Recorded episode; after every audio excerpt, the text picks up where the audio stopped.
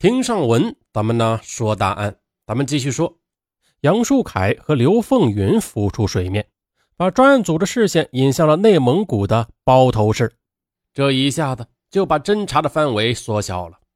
徐建国根据杨树凯改名叫王学凯的特点，决定在内蒙古范围内放宽年龄段，搜索一个叫王学，哎什么的人。他们呢？经过对户籍信息的搜索和辨认，终于锁定了一个叫做王学礼的人。根据相关资料确定，王学礼就是杨树斌。他在车管所留下的尾号三二八八的电话号码，也在徐建国鼠标轻点之间跳了出来。这一下，杨树斌苦心构建的神秘堡垒漏洞打开了。相关资料证实。马海燕就是洗白了的吉红杰，王学国就是杀手张玉良，王华岩呢就是遁形的吴红叶。此时的徐建国欣喜若狂，鱼狼试鱼如在网，他正拉紧网绳收网了，似乎已经感觉到了拼命挣脱的力量。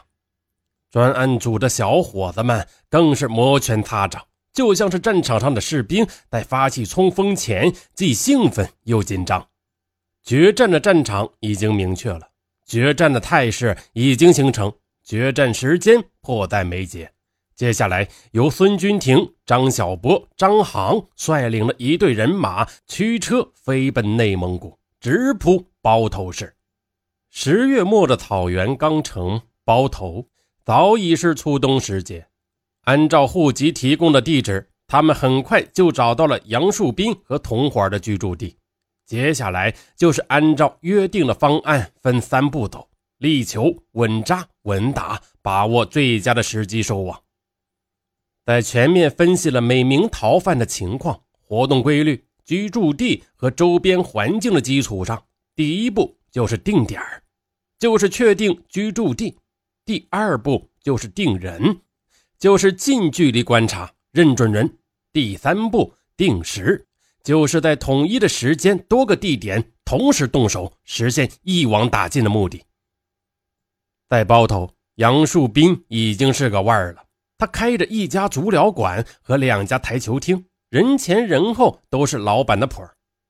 杨树斌的人缘很好，这个老板不但有钱，而且呢为人随和，从不和任何人发生争执。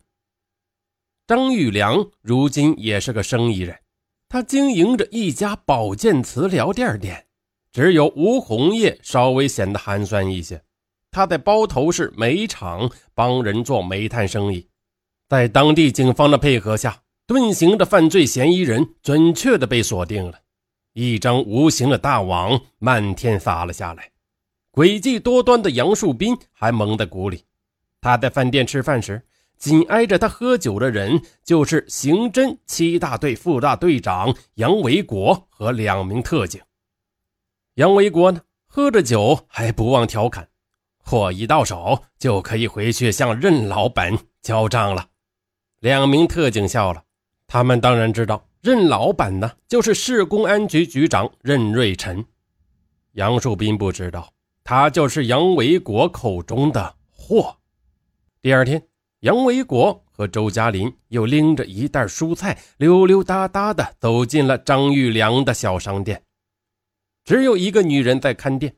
他们在小店里转悠了一圈，看见柜台上写着“代办手机交费”的字样，眼珠子一转，计上心计来。“你好，我要交费。”“哦，不好意思，这个机器坏了，交不了了。”“不对呀，我以前来交过两次，凭啥今天就交不了了？”这不是耽误事儿吗？杨维国口气很冲，他活灵活现的这么一喊，把张玉良从窝里喊了出来。张玉良呢？他委屈着腰道：“哎，兄弟啊，有话好好说，吵吵啥呀？你看，在这儿出去呀，一拐弯就有家商店，也能交费。”杨维国嘟嘟囔囔的走出了小店，乐呵呵的向张航报告：“张玉良也准了。”吉红杰也想不到，他送孩子上学的路上和他擦肩而过的，看上去文静潇洒的小伙子，其实是副大队长张金旺，在他家小区里伸胳膊撩腿的老头子就是副支队长张小波。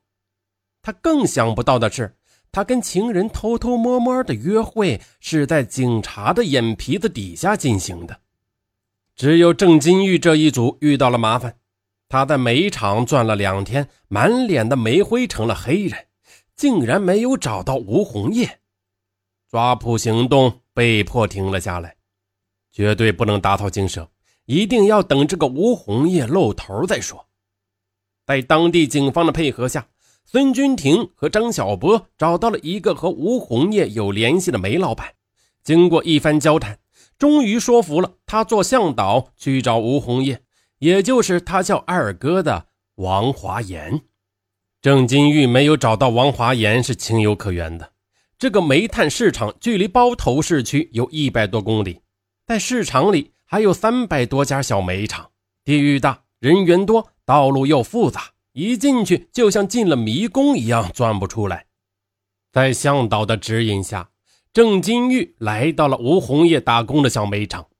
他镇静地走进一间昏暗的小房，屋子里呢有五六个人在闲聊。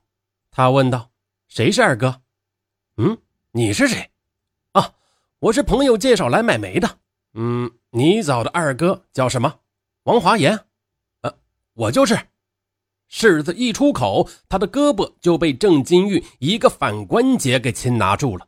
随后冲进来的特警把他铐了起来，解决了吴红叶。其他三个小组同时行动，决战打响了。下午四点，副大队长张兴旺已经跟着吉红杰逛了一天的街。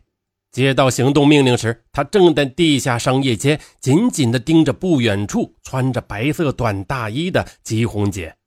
可等他拦住了这个女青年时，却愣住了，不是她。他急忙着一边用对讲机把意外情况通知在两个守在出口的民警，一边呢向另一个穿白色短大衣的女人追了去。我是警察，你叫什么名字？这上面是你吗？吉红杰看着警察出示的通缉令，点点头。张兴旺长长的出了一口气呀，心还在砰砰的乱跳着。杨维国呢，带队抓捕张玉良，本来呢应该是手到擒来，但是没想到却横生枝节。就在张玉良已经被扣着结结实实的时候，张玉良的老婆转身窜进了隔壁的包子铺。抡起一把明晃晃的菜刀，是胡劈乱砍的疯狂扑了过来。周嘉林上前拦截，他连贯的几个擒拿动作，干脆利落的漂漂亮亮。那边的杨维国根本就不知道怎么回事呢，这边的汉夫早已丢刀泄气，再也疯不起来了。接下来抓杨树斌呢，是一场硬仗。他人高马大，体重二百斤。经常习武练功，又杀人不眨眼，一旦失手就有可能有伤亡。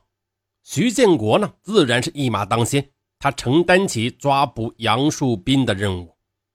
张小波虽然已经五十五岁，也毅然的披挂上阵。行动前验枪时，张小波玩笑般的说：“嘿嘿，就是搭上我这把老骨头，也不能让这条大鱼再漏网了。”他的这句玩笑话说的，大家心里一热，让气氛多了几分悲壮。徐建国和张小波一前一后的走进了足疗馆，以顾客看包房的名义做掩护。查看了一圈，徐建国呢有点紧张，明明看见杨树斌进来了，怎么没人呢？急中生智，他拨通了杨树斌的手机，他想随着响铃去寻找人。手机拨通了。可对方却不接电话，等着等着，他的脑海中突然一道闪电划过：要是杨树斌把手机调到了震动档，该怎么办？他的脑袋嗡的一声，头发都竖了起来。天哪，百密一疏啊！难道又让他撕破法网钻了出去？但是千钧一发，容不得犹豫，何任之急，绝不能手软。他拔出手枪。冲向那唯一没有查看过的房间，杨树斌呢？真的把手机调到了震动档，此时正在疑神疑鬼的琢磨着来电显示的号码。多年的逃亡生涯使他养成了一个习惯：只要不能确定对方的身份，轻易不能接听陌生电话。哐的一声，有人破门而入，他惊呆了。他没有想到，在这个梦中经历了无数次的场景，会如此突然的成为现实。垂死间，他想拼命，但已经来不及了。徐建国的枪口冷冷地顶在了他的脑门上。审讯中，杨树斌开口了。但他却没有先供述通缉令上那两起杀害两名女子的抢劫碎尸的案件，而是按照时间顺序从头说起的。虽说有些意外，但也在意料之中。这正是徐建国要揭开的隐情。但是徐建国不知道的是，接下来的这段隐情里面，实在是把他给惊呆了。